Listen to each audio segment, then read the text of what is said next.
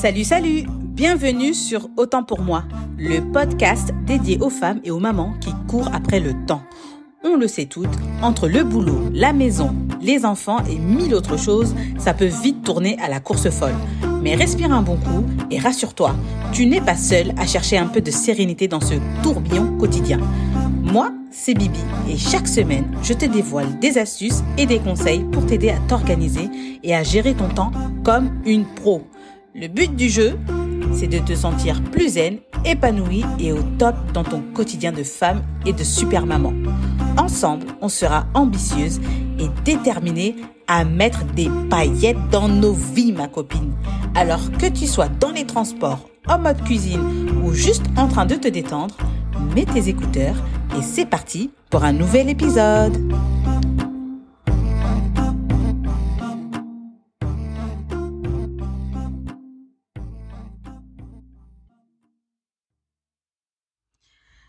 Salut à tous, j'espère que vous êtes toutes en pleine forme, les copines, parce que aujourd'hui, on va aborder un thème très spécial sur le podcast. On va parler des maladies du temps. Et oui, euh, bah, les maladies du temps, ça existe. Vous allez me dire, mais attends, euh, de quoi elle parle et tout? Ben, je vous rassure que c'est bien réel. La perte de temps, c'est une maladie en fait. C'est un fléau de, notre siècle. Vous avez peut-être remarqué que tout semble filer à une allure, euh, je sais pas, la vitesse de la lumière. Donc euh, voilà, dans cet épisode, je vais vous lever le voile sur les, maladies du temps. Et euh, en même temps, en passant par là, je vais aussi expliquer euh, la maladie du temps que je chope souvent ces derniers temps, euh, la tendinite, pas la tendinite comme vous l'entendez, mais la TEN, T-E-M-P-S, dinite. Donc, donc voilà, c'est parti. franchement, ce podcast, sachez que c'est une pépite. Vraiment, c'est une pépite dans le sens où euh, je vais vous donner quatre maladies parce que en fait en général il y en a un peu plus, mais quatre des plus fréquentes avec bah justement comme on est dans le médical et que c'est mon domaine, les symptômes comme ça vous allez bien reconnaître si c'est ça ou pas et les traitements associés. Donc vraiment là, je vous sers sur un plateau servi tous les problèmes que vous pouvez rencontrer en gestion du temps et comment y remédier efficacement. C'est vraiment un, podcast d'utilité publique que je fais. Là, là, je suis, je suis dans mon domaine. Je fais de la prévention au max. Donc, c'est parti. Installez-vous confortablement et je vais vous présenter ces quatre maladies du temps euh, les plus courantes et euh, vous donner justement les astuces pour vous en prémunir. Et aussi parce que une femme avertie en vaut 10 n'est-ce pas? Et euh, surtout, petit euh, cadeau que j'ai prévu pour vous à la fin. Petit cadeau, un beau cadeau en fait. Hein. C'est un beau cadeau, mais ça, je vous en reparle à la fin.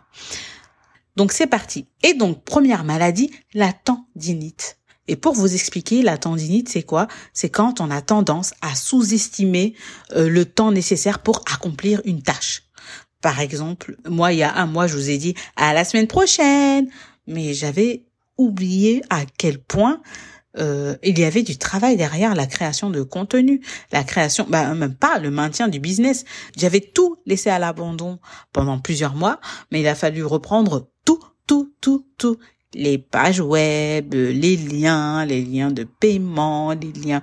Euh, il y a énormément de choses. La stratégie de contenu, le workflow, le workflow. Bon, voilà. C'est tout ça, c'est des trucs business. Pour en revenir à la tendinite, comme je vous l'ai dit, c'est une maladie du temps et il y a plusieurs symptômes. Donc, je vais vous faire une description de ces symptômes. Comme ça, vous pourrez voir si vous avez tendance à avoir la tendinite ou pas. Donc, déjà, un premier symptôme, c'est qu'on surestime ses capacités. Euh, voilà, en fait, on a une tendance à croire qu'on peut accomplir tout, tout, tout, plein, plein de tâches euh, plus que humainement possible, alors qu'en vérité, c'est pas vrai, quoi. En fait, on peut pas. on peut pas. Mais euh, voilà. Et euh, donc le deuxième symptôme, c'est quoi?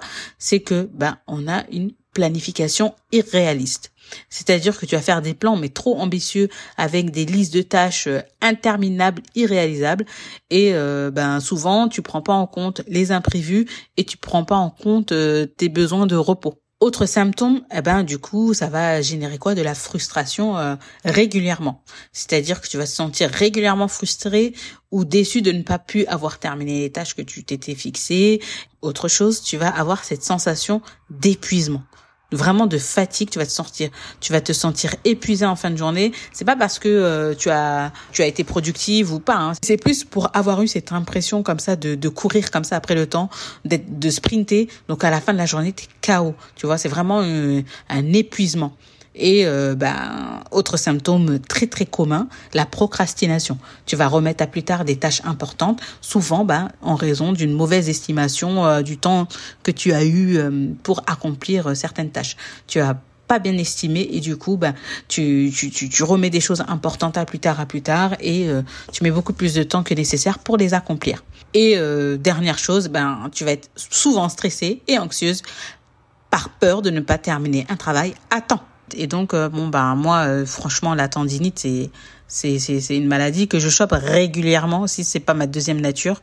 Euh, je vais commencer la journée avec une bonne liste de tâches et je vais toujours penser que je vais faire, je vais pouvoir accomplir, mais en fait, c'est faux. Euh, je vais accumuler du retard dans les projets.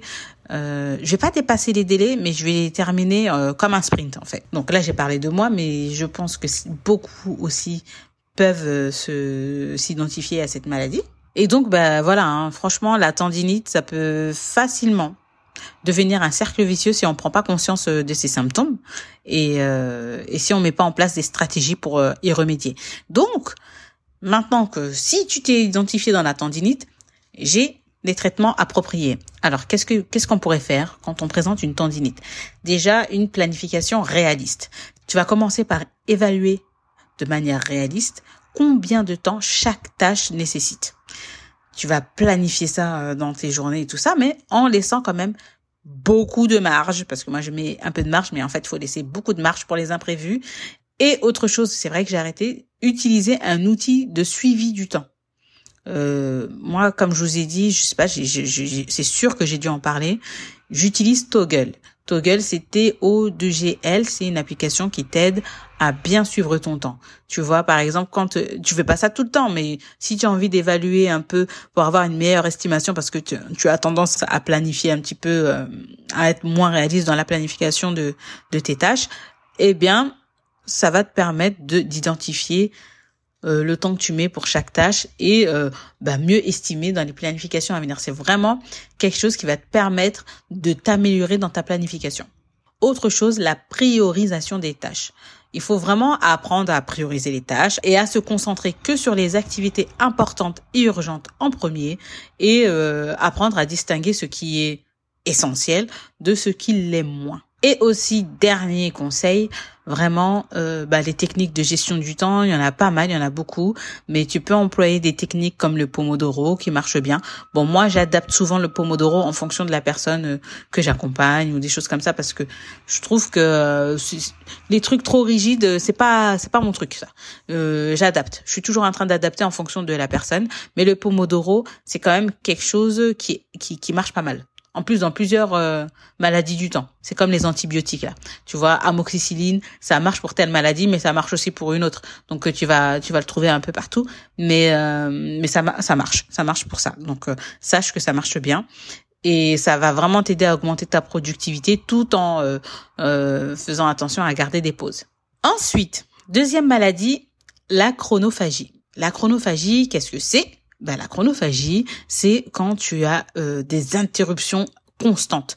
À chaque fois que tu te mets au travail, tu es toujours interrompu et euh, après ben voilà, il y a des distractions et du coup ben tu manques de concentration et voilà, vraiment la chronophagie, c'est ça, c'est euh, c'est toujours ces interruptions constantes qui vont faire que tu vas pas être productive comme tu, tu devrais l'être.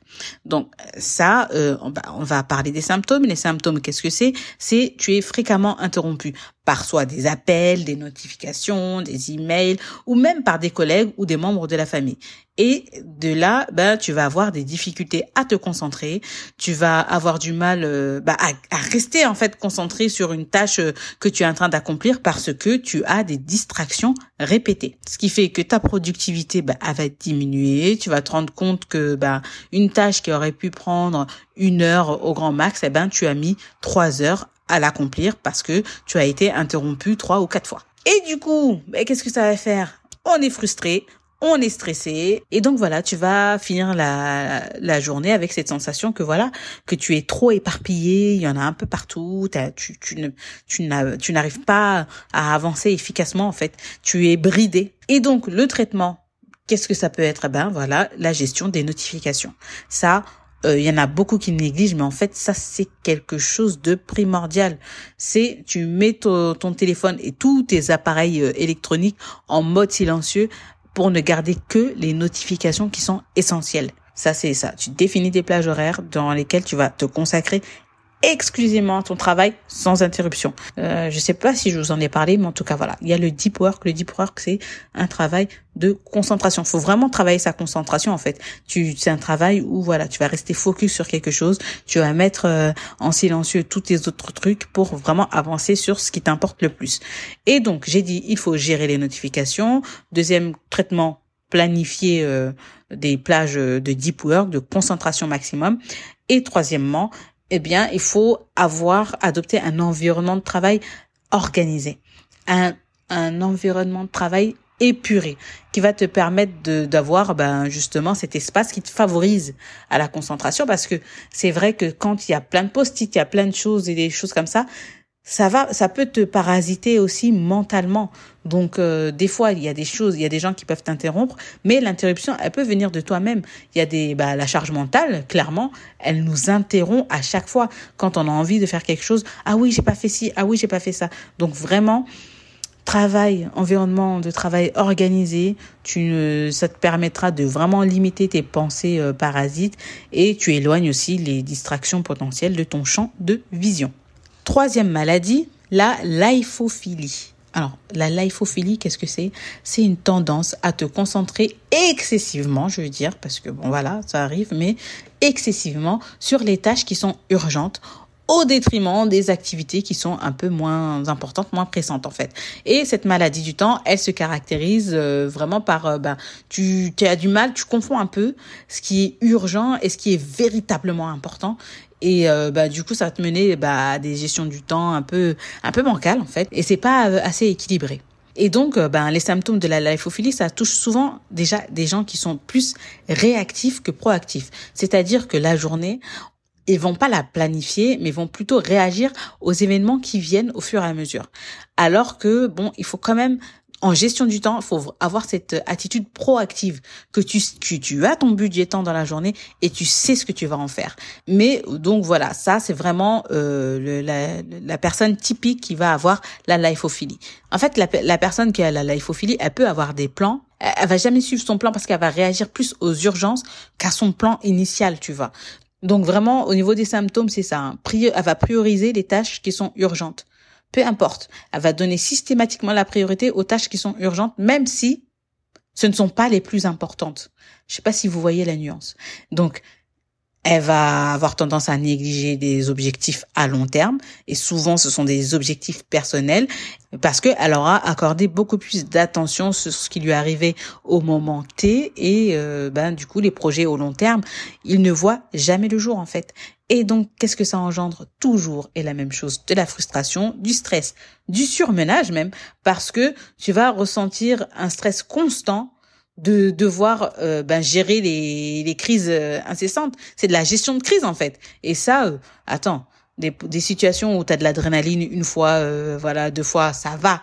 Mais quand c'est tous les jours, c'est pas bon. C'est pas bon pour le corps. Donc vraiment, ça c'est vrai que c'est c'est quelque chose qui peut avoir quand même beaucoup plus de stress que les autres maladies parce que tu, tu gères les crises incessamment.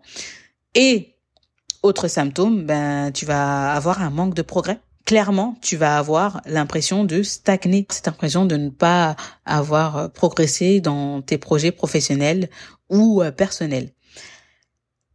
Autre symptôme, c'est l'épuisement. Tu vas te sentir épuisé en fin de journée. C'est pas à cause du travail euh, que tu accomplis, mais plutôt face aux, crises que tu as gérées tout au fil de la journée. Donc, quel traitement on peut proposer pour la lipophilie? Premier traitement que je pourrais proposer, c'est vraiment euh, apprendre à prioriser. Apprendre à prioriser, il y a la matrice d'Eisenhower qui est très connue et qui marche assez bien. Il y a d'autres outils pour apprendre à prioriser, mais celle-là, elle est quand même assez efficace et facile à comprendre. Quand tu utilises la matrice d'Eisenhower, j'en ai déjà parlé, mais je, je, je vous en reparle ici, c'est que en fait, il faut classer les tâches en catégories. Euh, il y a souvent quatre catégories. Il y a ce qui est urgent et important. Ça, c'est ce qui tu dois, euh, ce dont tu dois t'occuper. Vraiment, urgent et important, c'est vraiment ce dont tu dois t'occuper. Ensuite, il y a les tâches qui sont non urgentes mais importantes. Et c'est là la faiblesse parce que comme elles sont pas urgentes, on va pas les accomplir, mais alors qu'en fait elles sont importantes, donc il faut les les ajouter dans sa journée. Mais c'est, elle est là la nuance. Et la personne qui a la lifeophilie, elle va pas mettre ces, tâches importantes mais non urgentes dans son programme. Et du coup, elle va se retrouver qu'avec des trucs importants et urgents. Parce que au fil du temps, c'est pas urgent, mais après, ça va le devenir.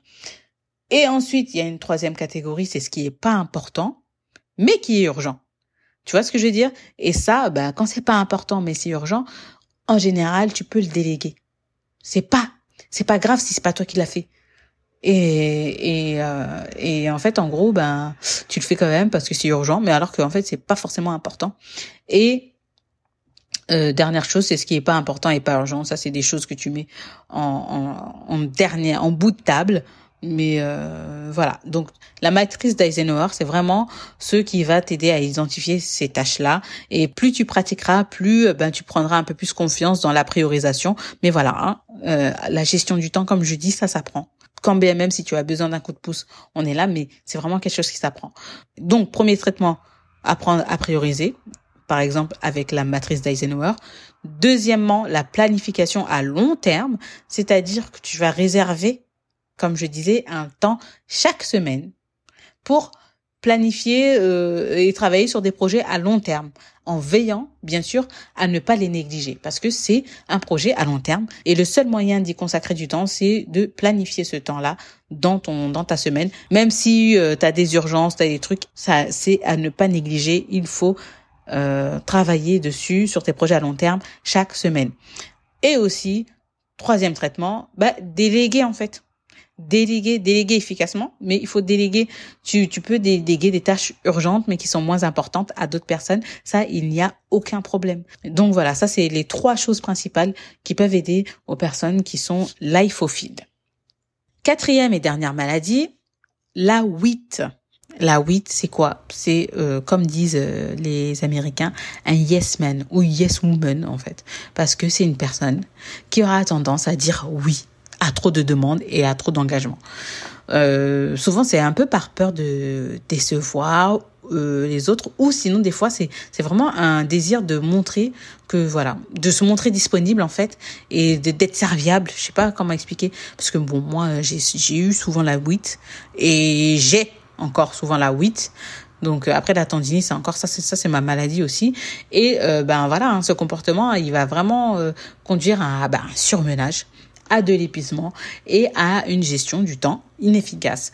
Pourquoi? Alors les symptômes, déjà c'est une incapacité à refuser, c'est-à-dire que tu vas avoir, euh, ben, euh, pour dire non à une demande, même même, lorsque tu es chargé, hein, tu vas avoir du mal à dire non, je, non, tout simplement non, tu vas tu vas avoir du mal à le dire tu vas être surmené parce que bah, tu t'étais constamment submergé par euh, le trop grand nombre de tâches ou d'engagements que tu as pris. Et donc, ça va engendrer du stress et de l'anxiété. Pourquoi? Parce que euh, bah, voilà, hein, tu crains de ne pas pouvoir atteindre tous les engagements que sur lesquels euh, tu t'es placé, que tu as accepté. Donc voilà, ça c'est sûr, tu vas être stressé par rapport à ça et tu vas te négliger finalement personnellement, tes besoins personnels, tu vas passer, tu vas tout mettre en dernier. Donc, tu vas pas prendre de temps pour toi, tu vas pas prendre de loisirs, tu vas pas faire d'activités détente, rien du tout. Et euh, parce que voilà, tu as, un engagement envers euh, plein, plein, plein d'autres choses et que tu n'as pas le temps de te poser.